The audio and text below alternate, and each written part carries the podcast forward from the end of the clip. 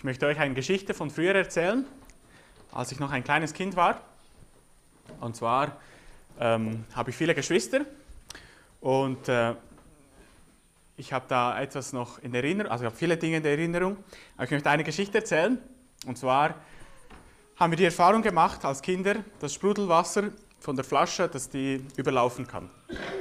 Und dann haben wir uns ähm, also die, ich weiß nicht, ob die Eltern jetzt davon wussten oder ob sie jetzt etwas davon wissen, aber wir haben uns eine Regel gemacht.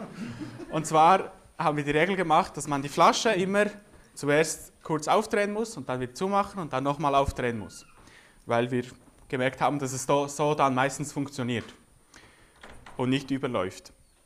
Und ich erinnere mich noch gut, die Tamar, die älteste von uns, die fand das sehr dumm. Aber wir anderen Kinder, wir hatten diese Regel und haben das immer so gemacht. Ähm, und die Idee dahinter war, die Kleineren von uns, die verstehen das sowieso nicht, die können das nicht nachvollziehen, warum das, was das für ein Problem ist. Aber diese einfache Regel, die verstehen sie und die können sie machen. Und das war aber völlig unnötig. Also ich meine, die meisten Flaschen haben gar kein Sprudelwasser und wenn es Sprudelwasser hat, meistens läuft es auch nicht über. Es läuft nur über, wenn es geschüttelt wurde. Aber wir haben diese Regel gemacht und so waren wir auf der sicheren Seite. Und heute geht es auch um Regeln wieder. Und wir Menschen, wir haben einfach diese Tendenz, dass wir schnell Regeln machen und neue Gesetze erfinden. Ich möchte zum Anfang den Text lesen. Und zwar lese ich von Lukas. Wir haben das letzte Mal Kapitel 5 abgeschlossen und jetzt lesen wir Lukas 6, ab Vers 1 bis Vers 5.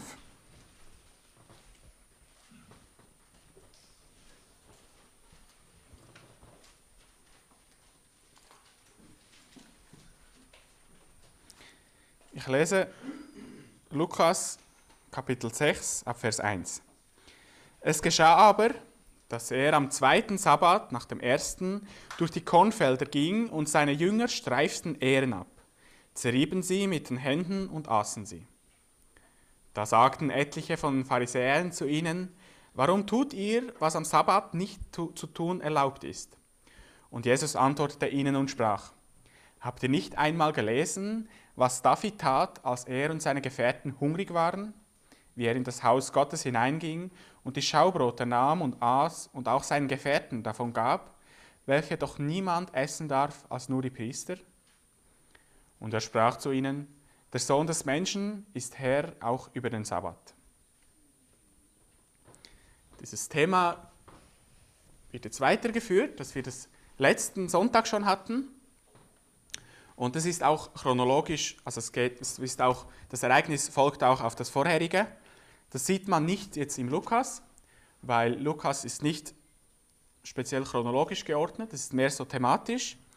Aber man sieht das im Markus-Evangelium, dort ist es auch hintereinander und dort, das Markus-Evangelium ist grundsätzlich chronologisch.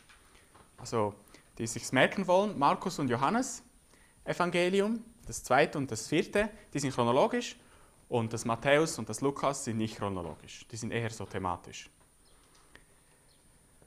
Genau, also es geht jetzt hier ähm, um, das, um das gleiche Thema und zwar um menschliche Gebote.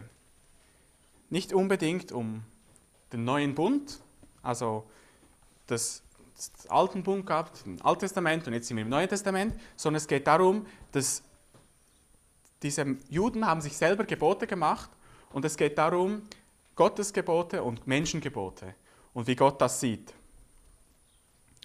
Und das Thema heute ist den Sabbat, also das Gesetz über den Sabbat.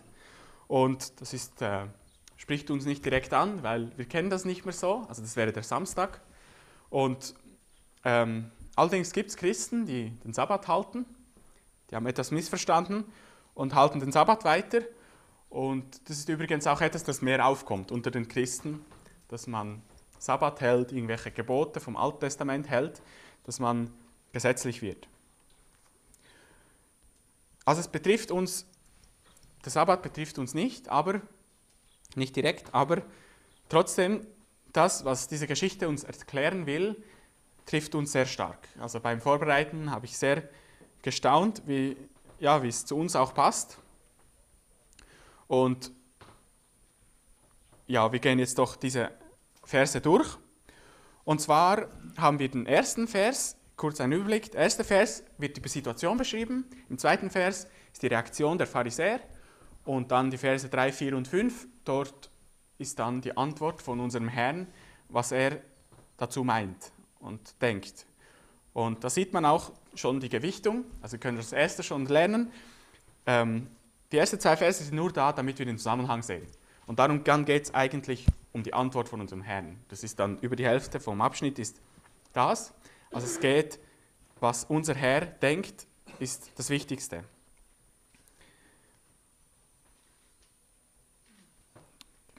Ich lese den Vers 1 nochmal. Es geschah aber, dass er, also das ist Jesus, am zweiten Sabbat nach dem ersten durch die Kornfelder ging und seine Jünger streiften Ähren ab, zerrieben sie mit den Händen und aßen sie. Genau, also am Anfang wird gesagt, dass der zweite Sabbat nach dem ersten war. Das ist eine spezielle Ausführung. Aber äh, ich glaube, es ist gemeint damit, dass der zweite Sabbat nach dem Passa und das Spezielle war, warum gesagt wird nach dem ersten, weil es war ja das Passa und dann immer den Tag nach dem Sabbat, also der Passa und dann kam ein Sabbat und dann der Tag darauf war das die Darbringung der Erstlingsgabe. Also da hat man die erste Garbe, äh, so symbolisch vom, von der Ernte, hat man Gott dargebracht und ab dann war die Ernte eröffnet für alle. Und das war eben das ich denke, das wird da so betont, weil das bedeutet, jetzt ist eine Woche später und jetzt die Ernte war eröffnet. Also es war für die Juden kein Problem, Ähren zu pflücken an sich. Und ähm, dann noch zu den Kornfeldern. Also sie gingen da durch die Kornfelder. Und will ich etwas geografisch noch sagen. Also wir haben da wahrscheinlich, sehr wahrscheinlich sind wir da in Galiläa. Ist nicht ganz klar im Zusammenhang, aber sehr wahrscheinlich, weil vorher, ähm, eben diese Geschichten jetzt sind chronologisch und jetzt vorher gerade hatten wir ja die Heilung vom Gelähmten. Zuerst kam die Heilung vom Gelähmten, dann kam der Levi, der berufen wird zum Jünger und, dann, und der dann das Fest macht und dann kommt das Ereignis jetzt mit den Kornfeldern. Und die Heilung vom Gelähmten wird im Lukas wird es nicht gesagt, aber in beiden anderen Evangelien, Matthäus und Markus, wird gesagt, dass es Kapernaum war. Seine Heimatstadt, wird dort gesagt, war das. Und dann heißt es, sie gingen, er ging aus der Stadt hinaus und dann im Markus wird es noch genauer gesagt, sie ging an den See und sie treffen den Levi, ähm, der Zöllner. Und dann waren sie auf dem Feld und offenbar gab es dort Felder und sie gehen dort durch das Feld und dann die Geschichte darauf, die wir jetzt nicht lesen, dann ab Vers 6, also Kapitel 6, Vers 6, geht es dann weiter. Der Herr Jesus geht dort in eine Synagoge rein. Und ich fand es sehr schön. Ähm, da sieht man so verschiedene Bereiche. Am Anfang ist er in seiner Heimatstadt, das ist seine Heimat. Ich übertrage das jetzt zu uns, das ist unsere Familie, unsere leibliche Familie. Dann ähm, geht er an den See, das ist die Arbeitsstelle seiner Jünger, das ist der Arbeitsort. Dann äh, spaziert er mit der Jünger da durch die Felder, so seine Freizeit. Und dann geht er in eine Synagoge, das ist der Ort, wo die Gläubigen sind. Und das sind alle diese Bereiche, die er ähm, hatte.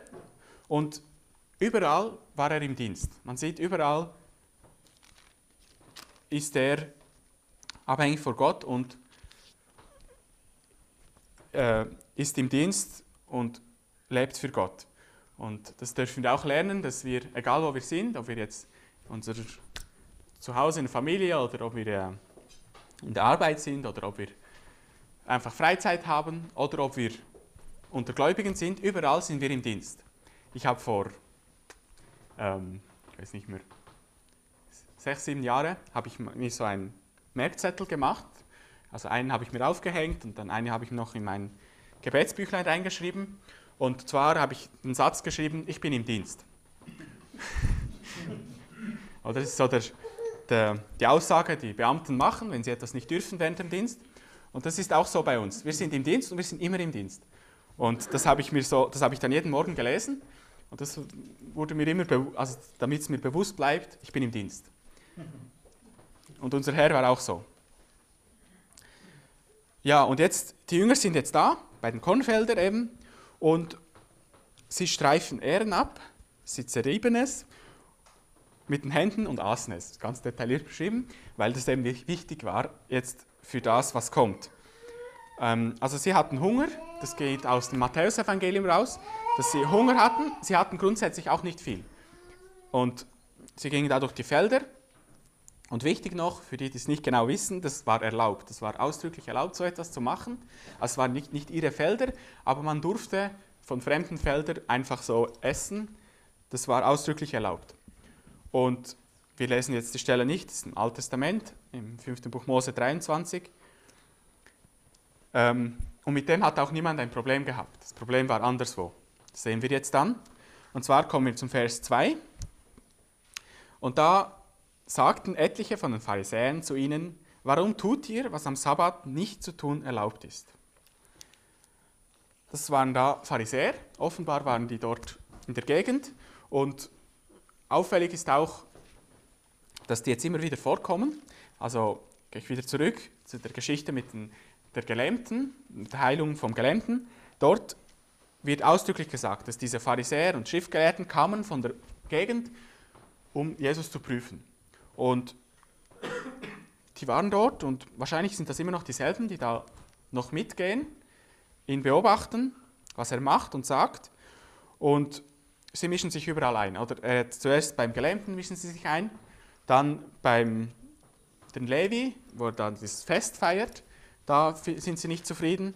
Und dann geht es zum Sabbat, also ist jetzt der Sabbat, und dann äh, essen seine Jünger Körner und das ist auch wieder nicht gut. Und dann nachher, ähm, als sie dann in die Synagoge gehen, das ist dann auch wieder nicht gut. Da haben sie auch wieder etwas dann auszusetzen. Und die waren offenbar da und die sahen sich auch als, die waren Abgesandte vom, von, den, von Jerusalem, wo es darum ging, zu prüfen, ob Jesus der Messias ist, ob er wirklich ein Prophet ist oder was er ist. Und jetzt sind die da und sie sagen etwas. Und zwar sagen sie, Warum tut ihr?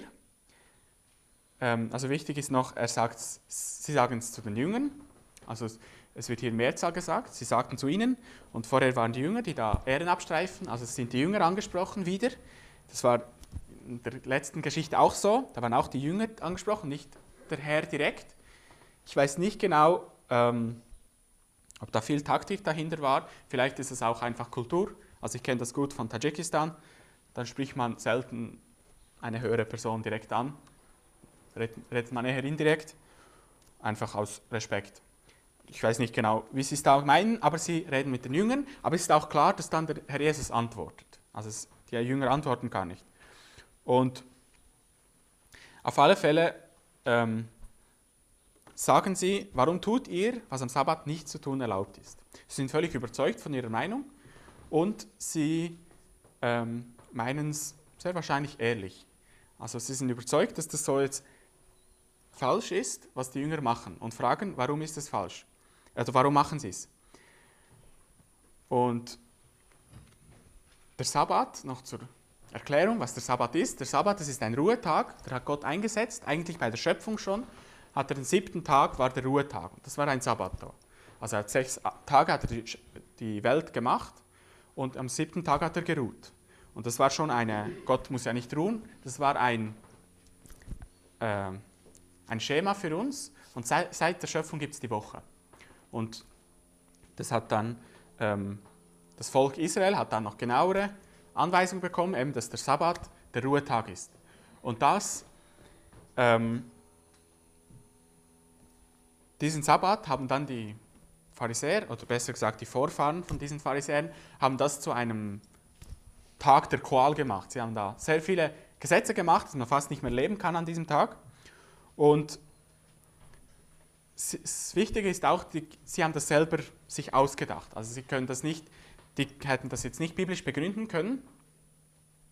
diese Ge Ge Regeln, die sie machen, sie haben äh, schon auf, auf das Alte Testament geachtet, aber sie haben viel mehr dazu überlegt noch. Und wie sie es aber begründen konkret, sie machen es mit dem Talmud, das ist eben ihres, ihren, ihr Bibelkommentar, der recht groß ist. Und ich habe dort ein bisschen nachgelesen. Es gibt ein, ein äh, weiß nicht genau, was wie das heißt, ein, ein Thema oder ein Kapitel äh, Sabbat und da sind ganz viele Sabbatregeln drin. Ich habe ein bisschen durchgelesen und ein paar passende habe ich gefunden. Ich will sie vorlesen. Ähm, also es geht darum, was alles verboten ist am Sabbat. Und zwar Strohbündel darf man nicht lösen oder zerreiben. Ähm, allgemein die Bereitung von Speisen und Futter für Tiere ist nicht erlaubt. Ähm, das Aufschütteln von Stroh, dann ähm, Pfefferkörner stoßen, Schmutz abwaschen, ähm,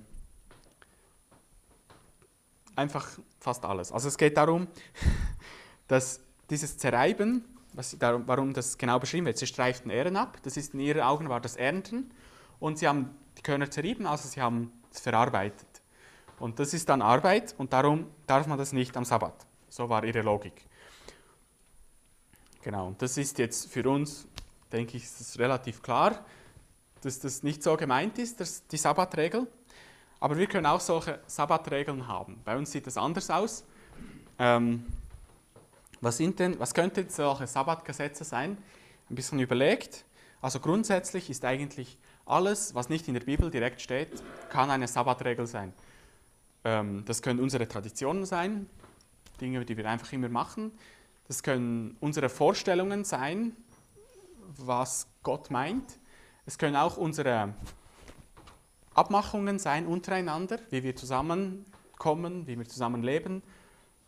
Das sind, also das brauchen wir ja, das ist ja gut. Aber es geht einfach darum, es können Sabbatregeln daraus werden. Also das heißt, es kann uns zu wichtig werden. Unsere Traditionen, unsere Abmachungen können uns zu wichtig werden. Das ist gefährlich, weil das sieht man schön bei den Pharisäern, das war ihr Problem. Sie haben eigene Regeln gehabt und sie haben das auf gleicher Stufe. Der Talmud war für sie gleich wichtig wie das Alte Testament, obwohl es nicht, von, äh, obwohl es nicht Gottes Wort war.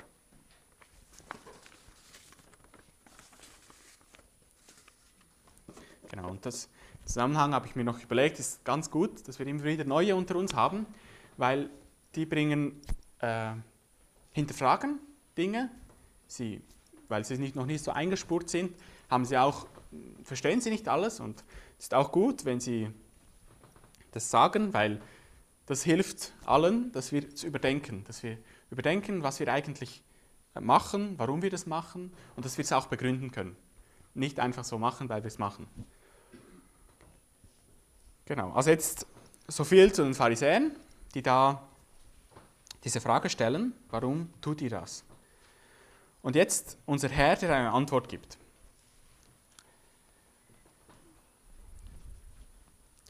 Und das ist eine geniale Antwort, weil zuerst mal nur ähm, ähm, grundsätzlich sagt, stellt er einfach zwei Fragen. Und das ist geschickt, weil wenn man Fragen stellt, dann provoziert man das Gegenüber nachzudenken. Wenn man einfach eine Aussage macht, dann ja, blockt er ab oder er, er ähm, denkt gar nicht darüber nach. Und bei einer Frage provoziert man das. Und zwar hat er zwei Fragen gestellt, wo sie sich selber prüfen können. Und dann macht er noch eine Aussage. Und zwar, insgesamt sagt er eigentlich zwei Dinge. Er sagt zuerst mal seine Stellung. Er sagt, dass er ein Sohn Davids ist, indirekt. Und er sagt, wer er ist. Er sagt, dass er der Herr über alles ist. Diese zwei Aussagen macht er, aber er macht es auf eine Art und Weise, wie es die, wie es die Pharisäer annehmen können. Das sehen wir jetzt gleich. Er macht einen Vergleich. Ich lese da nochmal den Vergleich. Habt ihr nicht einmal gelesen, was David tat, als er und seine Gefährten hungrig waren? wie er in das Haus Gottes hineinging und die Schaubrote nahm und aß und auch seine Gefährten davon gab. welche doch niemand essen darf als nur die Priester. Das ist jetzt der Vergleich, der er macht mit dem David. Und es hat ganz viele Parallelen jetzt. Also es ist, hier geht es um Brot und bei ihm geht es um Korn. Das, das verarbeitete Korn. Dann die, David und seine Gefährten waren hungrig. Und die Jünger waren auch hungrig. Ähm, das Land war in Unordnung. Das war noch, als äh, David war auf der Flucht. Der Saul war an der Macht und es war völlig Unordnung. Es war noch kein richtiges Königtum auch. Es war so ein bisschen ein Durcheinander. Und das war zur Zeit vom Herr Jesus auch so. Es war, die Römer waren an der Macht und das war auch ein bisschen ein Durcheinander. Es war keine ähm, klare, äh, kein klares ähm, aufgebautes System. Und auch eine Parallele ist, der König war abgelehnt. Also zur Zeit von David war zu diesem Zeitpunkt, als er auf der Flucht war, war er abgelehnt als König. Er, war, er wurde dann später, kam er an die Macht, aber zu diesem Zeitpunkt war er abgelehnt. Und das ist hier auch so. Unser Herr ist hier abgelehnt als wahrer König, aber er kommt auch an die Macht. Aber es gibt einen grundsätzlichen Unterschied zwischen den zwei Geschichten. Und zwar, das, was David da gemacht hat, war per Gesetz verboten. Und das, was die Jünger da machen, ist nicht verboten an sich. Es ist verboten nach der Regel von den Pharisäern, aber nicht nach dem Alten Testament. Und ich denke, also ich würde wahrscheinlich so in so einer Situation eher so reagieren, ähm, eure Gesetze sind falsch, ähm, also ihr liegt sowieso falsch und wenn ich Jesus wäre, würde ich sagen, ja, ich, ich bin sowieso über alles, ihr müsst mir nicht erklären, wie das funktioniert. Aber der Herr macht das nicht so. Er sagt, ähm, zeigt ihnen auf, wie man die Gebote Gottes verstehen muss. Also er macht ein Beispiel mit einem effektiven Gebot von Gott und zeigt auf, wie das bei einem Ausnahmezustand, dass es da nicht mehr um Traditionen geht. Weil das war ja nur ein Bild, dass dieses, dieses äh, Schaubrote waren ein Bild für die zwölf äh, Stämme von Israel und das durften nur die Priester essen. Aber das war nur ein Bild. Und es geht nicht darum, dass jemand dann verhungert, nur damit man diese Tradition beibehält, sondern David, als er Hunger hat, durfte er davon essen. Es war eine Ausnahme. Also der Herr zeigt, wie man mit den Geboten Gottes umgehen darf. Man muss den Sinn, man muss den Zweck des Gebotes verstehen. Ja, und so versucht er sie abzuholen, wo sie sind und versucht, ähm, dass sie ihre eigenen Regeln auch so interpretieren können, damit sie wieder klar denken können. Jetzt kommen wir noch zum fünften Vers. Da macht er noch eine Aussage. Äh, spannend ist, im, diese Geschichte kommt im Matthäus und im Markus-Evangelium auch vor. Und bei beiden Evangelien ist noch ein einen weiteren Satz drin, jeweils einen anderen Satz. Also er macht noch mehr Vergleiche. Er vergleicht es noch einmal mit der Zeit äh, vor, vor, dem Exil bei Israel, als, als äh, König Hosea lebte. Und er macht auch einen Vergleich ähm, er zeigt auch auf, dass der Sabbat für den Menschen da ist und nicht der Mensch für den Sabbat.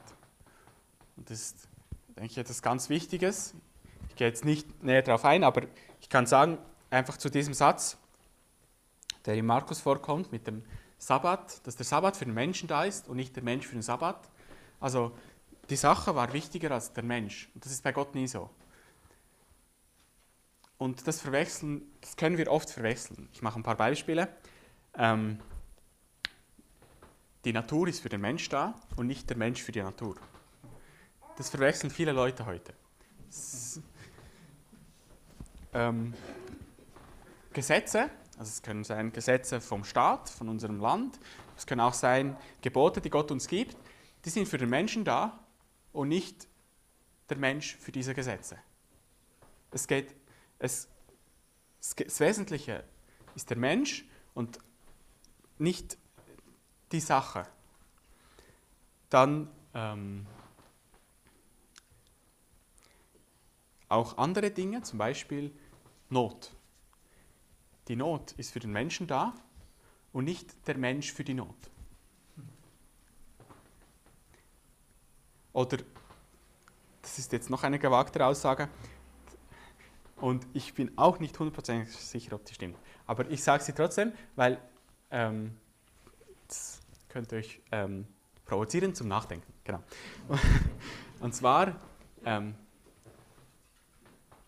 die Gemeinde ist für den Menschen da und nicht der Mensch für die Gemeinde.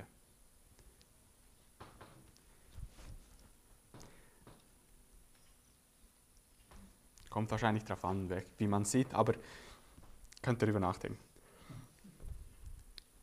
Genau, und jetzt zu dieser Aussage hier, die der Herr sagt, der Sohn des Menschen ist Herr auch über den Sabbat.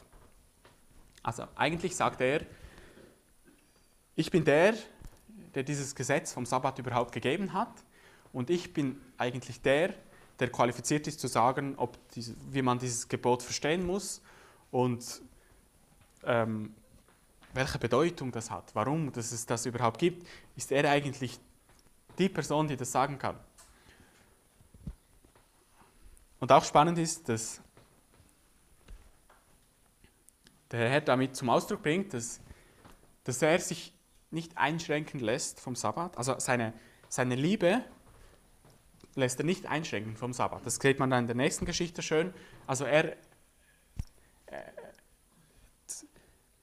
Gott ist immer vollkommen seine Eigenschaften. Er ist vollkommen Liebe, er ist vollkommen gerecht und er er, er lässt sich nicht einschränken von unseren Ideen. Gott ist so, wie er ist und wir müssen einfach lernen, wie er ist und nicht selber uns überlegen, wie er ist. Das waren so meine Gedanken zu diesen Versen. Ich möchte noch einmal, noch einmal zusammenfassen. Ich habe mir vier Punkte aufgeschrieben. Vier Dinge, die wir lernen können.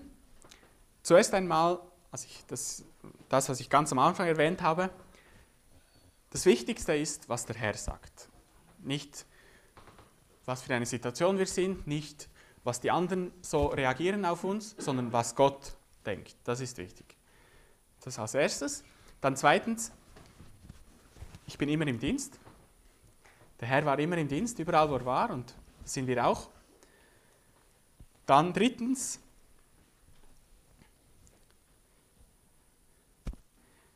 Wir sollen lernen, weise zu reden, dass es Gegenüber es auch annehmen kann. Und nicht einfach, dass es uns zuerst in den Sinn kommt, auch wenn es stimmt. Es geht immer darum, dass man den anderen gewinnt und nicht, dass man Sieger ist. Und viertens, dass wir geistlich sein können und Sinn der Gebote verstehen können und es geht nicht darum, eben Sicherheitsregeln aufzubauen, damit man äh, ähm, ein Prinzip von Gott nicht bricht, sondern Gott will, dass jeder mündig wird und dass eben jeder selber entscheiden kann und nicht einzelne Personen machen Regeln für die anderen, damit sie richtig leben, sondern Gott will, dass jeder es versteht und jeder selber mündig wird und selber seine eigenen Prinzipien hat vor Gott. Soweit zu meinem Teil. Ich will noch beten.